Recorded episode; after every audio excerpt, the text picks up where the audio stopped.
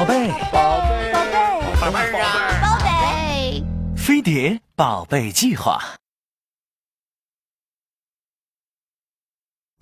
天上飞的、水里游的、地下跑的，究竟哪种交通工具更适合你的宝贝？国内游、境外游、长线游、短线游、小清新乡土游、大土豪亲子游，到底哪款出游模式更适合你的家庭？出门在外被黑心中介忽悠了，被无聊导游坑爹了，被当地土著欺负了，你和你的宝贝应该怎么办？这些问题我们通通以后再说。本集所要解决的只有一件事：自驾途中的宝贝安全。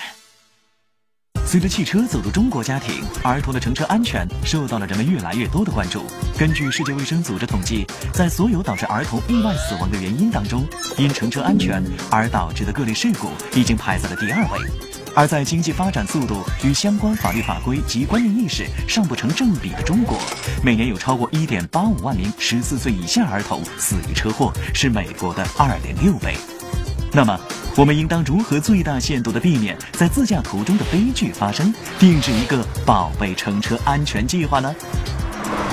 一，Don't 让宝贝自己上下车。他往往会因为力气不够而被反弹的车门夹住，或者因为躲避不及而被路过的车辆碰到。Please，还是让家长来开关门吧。二，Don't 抱着宝贝乘车。除非你想让他在急刹车时被你庞大的身躯挤压，或者在发生车祸时变成你的安全气囊。By the way，在澳大利亚等国家，在行驶的车内怀抱儿童是违法行为。三，Don't 让宝贝用成人安全带。当意外来临时，成人安全带不仅不能防止伤害，反而会使宝贝的颈部或者腰部受到重创，变成一条索命带。四，Don't 让宝贝把身体探出窗外。车窗和天窗都不行，它对于外面世界的探索很可能导致你难以预估的刮蹭事件，同时它还可能会被自动关闭的电动窗夹住四肢甚至脖子。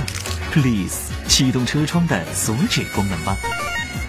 五，Don't 在车里摆放没有被固定住的零碎物品，除非你想在急停、急起、急转弯时挂架香氛球啊、纸巾盒啊什么的，一起冲着你的宝贝儿呼啸而去。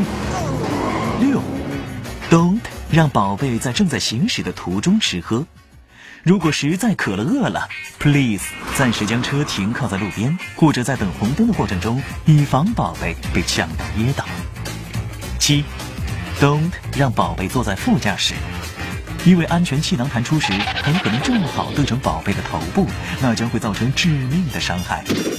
世界上很多国家都有法律明文规定，禁止十四岁以下的儿童坐在这个全车最不安全的位置上。我国的相关法则也拟定于二零一六年正式推出。八，Don't 把宝贝单独留在车内。无论任何时候、任何季节、任何地方、任何情况，即便只有短短的几分钟，都绝对不能这么做。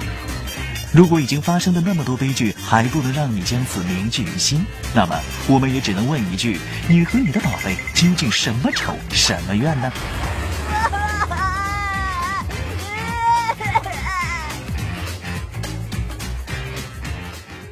当然，说一千道一万，我们为的只是你和你的家人能够拥有一个更安全的旅程，一段更无暇的时光。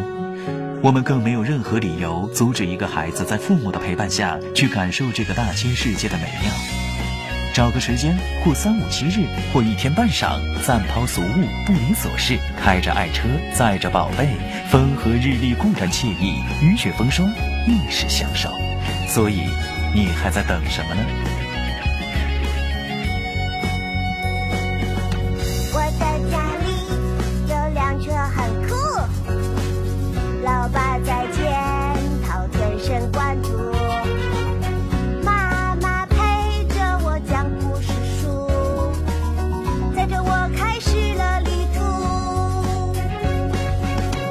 上车坐坐好，我的小怪物。